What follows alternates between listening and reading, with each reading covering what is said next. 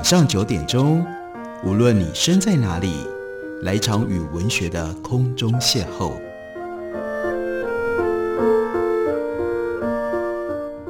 杨照谈书，邀您一同遨游文学世界，认识古今中外的经典之作。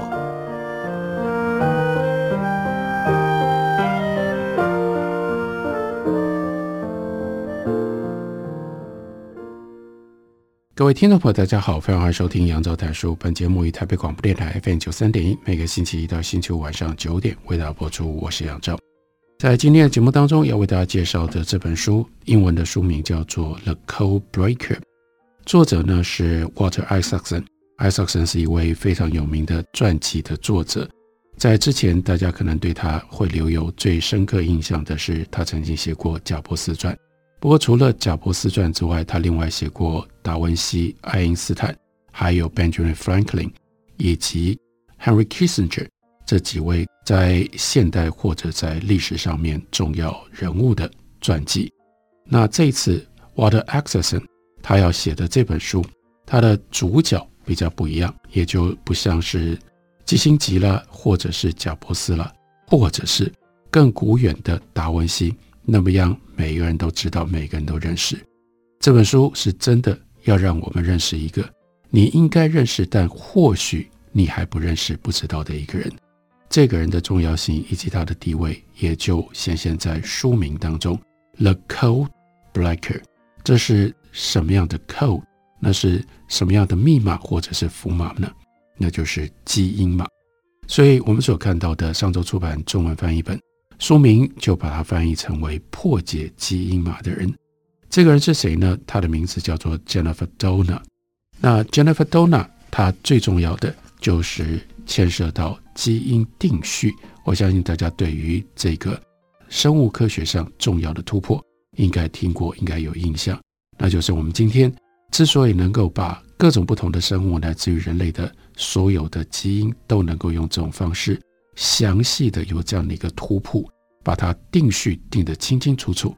这样一种技术以及它背后的观念，它背后的理论到底怎么来呢？其中一位关键的人物，那就是 Jennifer Doudna。那要怎么样来写这一位破解基因码的人呢？另外，为什么特别提 Walter Isaacson？他的传记之所以好看，因为他不会理所当然的从他的家世开始讲起，接下来讲他。小时候如何成长？然后呢，在念书的时候遇到了一些什么事情？遇到哪些老师？他的传记好看，因为他会有很多不一样的切入点。这本书要讲 Jennifer Doudna，那很重要的就牵涉到了当前我们所遇到的 COVID-19 这样一场全球性的大疫情。所以这本书的前言就是从 Jennifer Doudna。他辗转难眠，他有一个晚上失眠，为什么呢？因为他在加州大学伯克莱分校的地位，因为创造了基因编辑技术，称之为叫做 CRISPR（C-R-I-S-P-R） 过程当中，他所扮演的角色，所以使得在那样一个全美的重要的名校，这个名校光是诺贝尔奖得主就出过好几个，可是这个时候，Jennifer Doudna。他在 Berkeley 的地位也已经到达了超级巨星的程度。这所学校的校园这个时候却因为新冠肺炎的疫情而全面封闭。然后呢，他为什么睡不着觉？因为在关心、在担心他的高三的儿子 Andy。儿子这个时候在干什么呢？他呢把 Andy 送到火车站，让他搭车去 Fresno。去参加一场机器人竞赛，这个时候她睡不着觉。凌晨三点钟，她把她的丈夫给摇醒了。干嘛？她觉得就是不对劲，因为去参加这个机器人的比赛，一共有一千两百个孩子，他们会在一个大型的室内会议中心在那里比赛。新冠肺炎在那个时候所产生的这个影响，还要让小孩去冒这个危险吗？不行，不行。所以这个时候，他决定一定要把小孩给接出来。所以两个人呢，套上了衣服，坐进到车里面找到，这个时候已经深夜凌晨，所以也不是所有的加油站都能够营业，非加油不可。因为呢，要开三个小时。两个人到了那个地方，儿子 Andy 一点都不想见到他们，他露出满脸不愉快。不过最后呢，父母还是说服儿子打包回家。而也就在这个时候，他们一家三口从停车场倒车出来，准备要离开，Andy 就收到了队友的一个简讯，说整个比赛取消了，所有的人现在都得要立刻离开。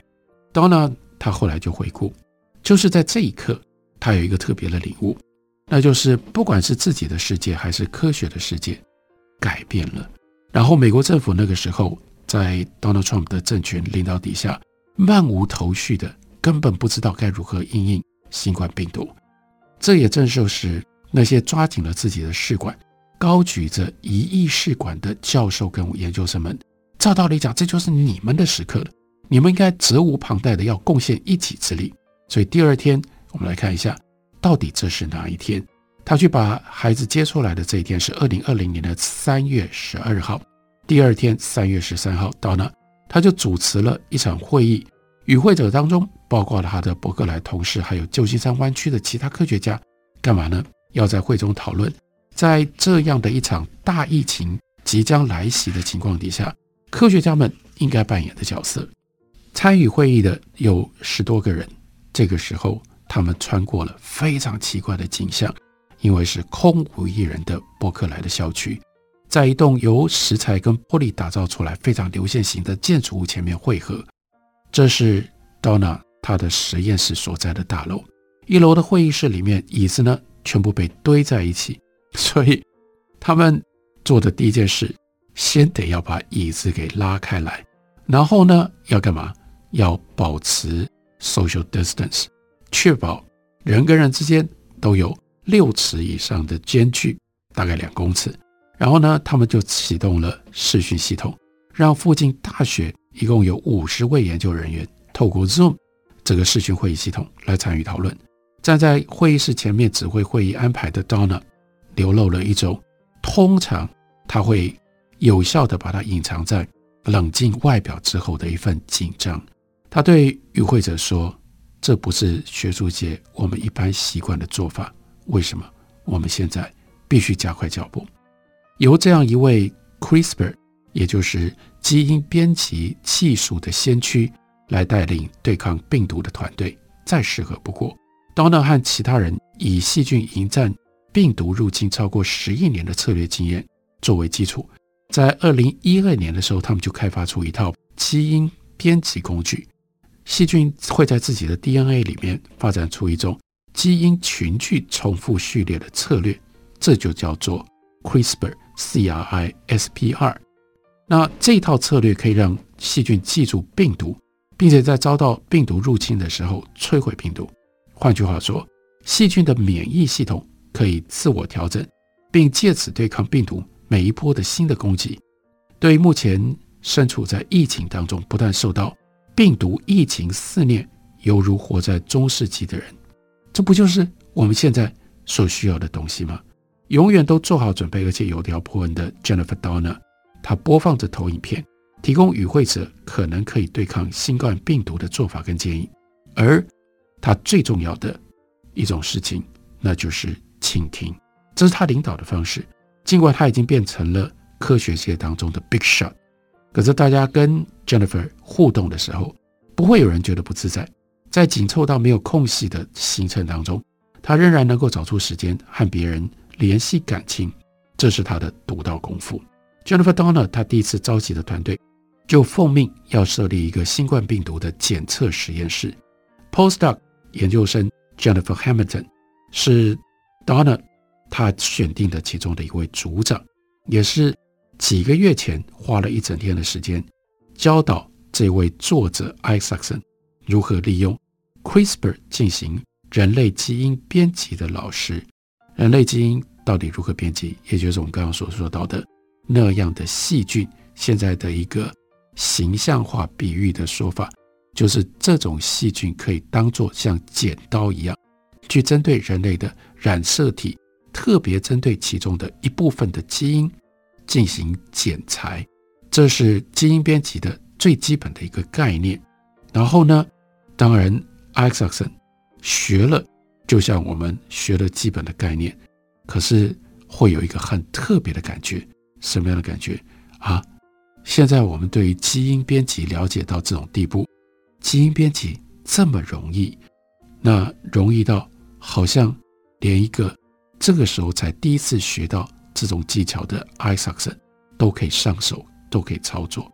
那另外一个团队被赋予的任务就是以 CRISPR 作为基础，发展新冠病毒的新的检测的方式。然后呢，对于商业化企业，它有它的关系，以及过去它长期建立起来的这样的一种情感，有助于这件事情的推动。因为三年前，Donna 和他的两位研究生刚刚创立了一家，就是以 CRISPR 作为工具来进行病毒疾病探测的公司。在努力找出检测新冠病毒新方法的同时，Donna 和一位隔着整个美国交手的竞争者，在两个人苦战而又收获丰富的格斗场上，开出了另外一条战线。这个人是张峰。张峰是一个非常有魅力的年轻研究员。他在麻省理工学院 （MIT） 和哈佛大学共同创立的，称之为叫做 Bra Institute 做研究。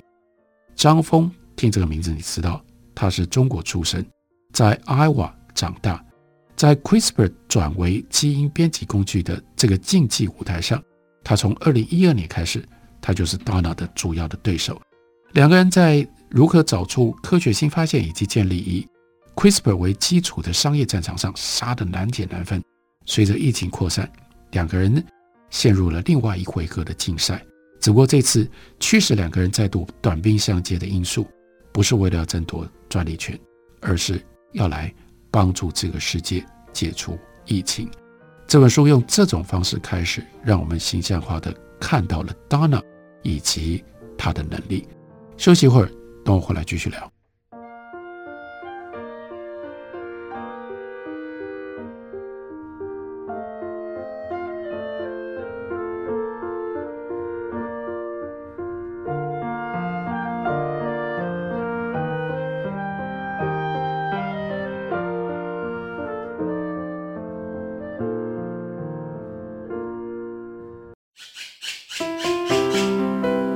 大家好，我是刘克香。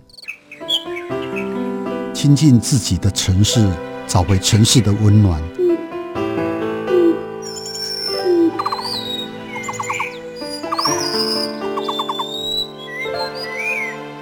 听见台北的声音，就在台北广播电台，FM 九三点一，AM 一一三四。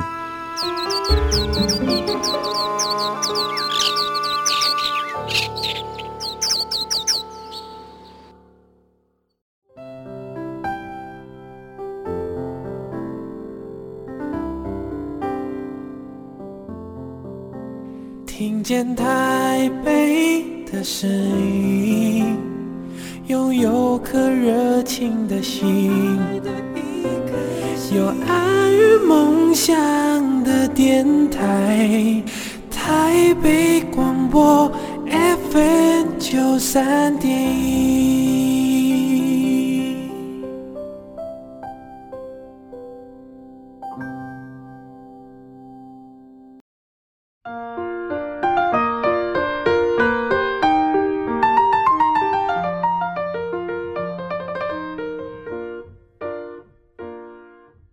感谢你继续收听《杨照谈书》。本节目以台北广播电台 FM 九三点一，每个星期一到星期五晚上九点为大家播出到九点半。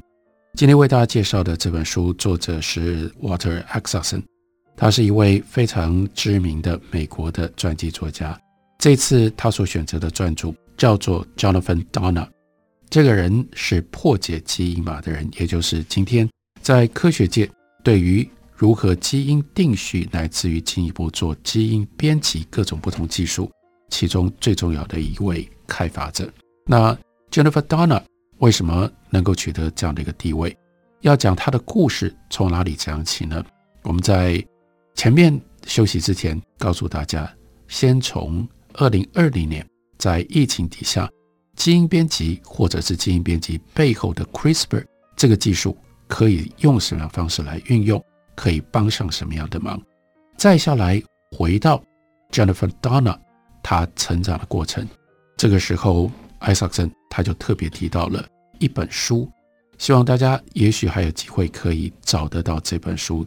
这本书是在生物化学领域当中的重要经典之作，书名叫做《The Double Helix》双螺旋。双螺旋是 James Watson 的书，而 James Watson 他就是最早发现了基因的双螺旋体其中一位关键的科学家。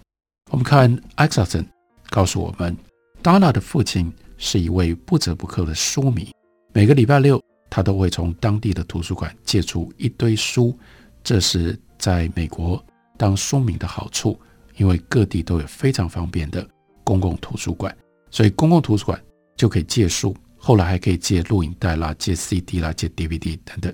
所以 Donna 的父亲就养成了这样的习惯：礼拜六去借书，到下个周末之前把这些书读完。那 Donna 的父亲他最喜欢的作者谁呢？Emerson，爱默生。另外，Thoreau 梭罗。不过，随着女儿越长越大，这个时候，爸爸慢慢清楚意识到，自己开给学生的指定书单作者大部分都是男人，所以呢，慢慢的，他要加一点女性的作者，他就开始注意到 Doris Lessing、Ann Taylor 或者是 John Didion，这都变成了他注意到乃至于他会教到的一些课程的作者。那父亲经常从图书馆或者是附近的二手书店里带一本书回家给女儿看。就这样，在 Jennifer Donna 才小学六年级，有一天她放学回家，James Watson 的《The Double Helix》平装版就躺在他的床上在等他。他把书先放到一边，《Double Helix》这是什么东西啊？本来以为是一本侦探小说，直到一个下着雨的周六的午后。他终于有空来看这本书，他就发现从某一个角度来看，自己的直觉是对的。他快速浏览这本书，对，原来就是节奏紧凑的个人侦探剧，那就是 James Watson 怎么样想尽办法去找到这个基因的结构，这个基因的结构在书里面充斥的生动描述的人物，也鲜活勾勒出这些人物在追求大自然内部真相的时候，他们的野心。跟他们的竞争，然后大脑就回忆，看完这本书之后，父亲跟我讨论书里面的内容。父亲很喜欢这个故事，尤其是书里面，这不是一个我们看科学家给我们什么样的结果，而是科学家如何得到这样的一个结果。有一个科学家现身说法，而且呢是说的非常的私密，非常的真实那一面，也就是。科学家在进行研究的时候，他们人性的那一面，在这本书再说一次，希望大家可以找得到这本书，也希望大家有机会有时间读一下这本书，真的非常好看。虽然是以为是科学书籍或者是科普书籍，但的确内在有非常紧凑的侦探一般的这种内容。在写这本书的时候，James Watson 有一点过度戏剧性的呈现出一个。在美国中西部，二十四岁，那是 James Watson 当时的年纪，自以为是的一个生物学系的学生，如何最后落脚在英国的剑桥大学，和另外一位生物化学家 Crick，他们两个人被绑在一起。今天，如果你去查 Double Helix，去查这个生物化学上面的重大突破，是他们两个人共同发现的。他们在一九五三年发现 DNA 结构的比赛当中。他们拔得头筹，James Watson 以一个完全掌握了英国人饭后那种自嘲，同时不忘吹牛艺术的傲慢美国人的角度，用充满活力的叙事风格写成了这一本书。在一堆关于知名教授各种怪癖跟臭毛病的八卦闲话，还有各种调情网球实验室的实验和下午茶的描述当中，硬是挤进了一大块科学知识。James Watson 他的书里面出的那个跟他的自己角色连接在一起，运气绝佳的幼稚家伙，指的就是 Crick。那另外一个最有趣的人物是 Rosalind Franklin。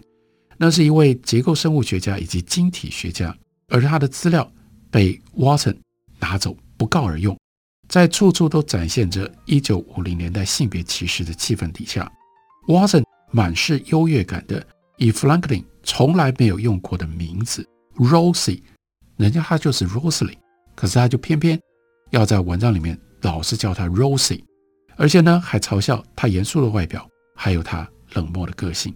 不过，Rosalind Franklin 对复杂科学的精通，以及在使用 X 射线绕射技术发现分子结构上那样一种优美的技巧技艺，却也让 Watson 不得不展现对他的敬意。所以，Jennifer Doudna 回忆起这件事情，他就想：我注意到别人以高高在上的态度对待 Rosalind，而我最大的冲击是一个女人竟然可以成为。伟大的科学家，听起来也许有点匪夷所思。我应该听过，怎么可能没听过居里夫人的故事呢？可是，在《Double Helix》书里面读到这样的内容，是我第一次思考这件让我眼界大开的事。是的，女人可以成为科学家，而《Double Helix》这本书也让 Donna 领悟到，大自然不但符合逻辑，而且大自然令人敬畏。一定的生物机制管理着所有的生物。包括那些他在穿越雨林的践行之旅当中，令他目不转睛的惊奇的现象。他就说，在夏威夷长大的我，一直都很喜欢跟父亲一起寻找自然界有趣事物，就像是你碰它就会卷起来的含羞草。而 Double Helix 这本书让我理解到，原来我们可以再去找出大自然为什么是这样的原因。存在于 Double Helix 这本书核心的深刻观点。也就是化学分子的结构跟形态，决定了这个分子所扮演的生物角色。这样的一个认知，最后铸造出 Jennifer Doudna 他未来的事业。对那些找出生命基础秘密的人来说，这样的深刻理解是一个令人充满了惊喜的启发。这就是化学，化学是研究原子如何链接在一起而创造出分子的学问。之所以后来就变成了生化学，变成了生物学基础的最重要的原因。广义的来说，Jennifer Doudna 她第一次在床上发现爸爸放的《Double Helix》这这本书，正确的她认知到那是她那个时候最喜欢的侦探悬疑类的故事，这也是决定她后来事业的因素。多年之后，她就说：“我一直都热爱悬疑故事。”尤其这件事情解释了我为什么会对科学如此的着迷，因为科学是人类想要了解已知的最久远的秘密，也就是自然世界的起源、目的，还有我们人类在自然世界当中的位置所做出来的努力，这是他对科学的定义，对科学的了解。那那个时候，Jennifer Doudna 她的学校不会鼓励女孩子成为科学家。但是他自己决定，他要做科学家。这样的想要了解自然是如何运作的一股热情，再加上一股要把发现转变成为发明的竞争的欲望，他是一个非常好强的人，在那里驱使。所以 Doudna 就把协助创造出 James Watson 这个在伪装谦虚底下隐藏着经典浮夸的人，后来所对他说的那个继双螺旋结构之后。最重要的生物学进展，引导 James Watson 和 Crick 他们通往发现 DNA 结构的道路。我们如果要更进一步的深刻的了解，这又是 Isaacson 他这本书特殊的贡献，就是要特别跟大家提一下，那是这本书的第二章。这本书的第二章标题叫做“基因”，一开头的时候就从达尔文讲起。达尔文并不了解基因，可是达尔文的演化学却是整个生物化学基因研究的基础。在达尔文之后，有孟德尔，孟德尔开创了遗传学，然后接下来进入到第三章才讲 DNA。这是这一部分不完全是传记，无宁是。如果我们要了解 Jennifer Doudna 他的贡献，他的成就。我们必须要具备的一些基本的科学常识，所以这部分又是有效的科普的内容。一本科学家的传记，能够把各种不同的面向结合在一起，变成读者读来津津有味的一本书。这就是 Walter Isaacson 他在《破解基因码的人》这本书当中，他难得做到的成就。所以读这本书可以帮助我们了解科学，了解基因，了解 DNA，了解基因编辑工程。当然，也就了解 Jennifer Donna 这个人。感谢你的收听，明天同时间我们再会。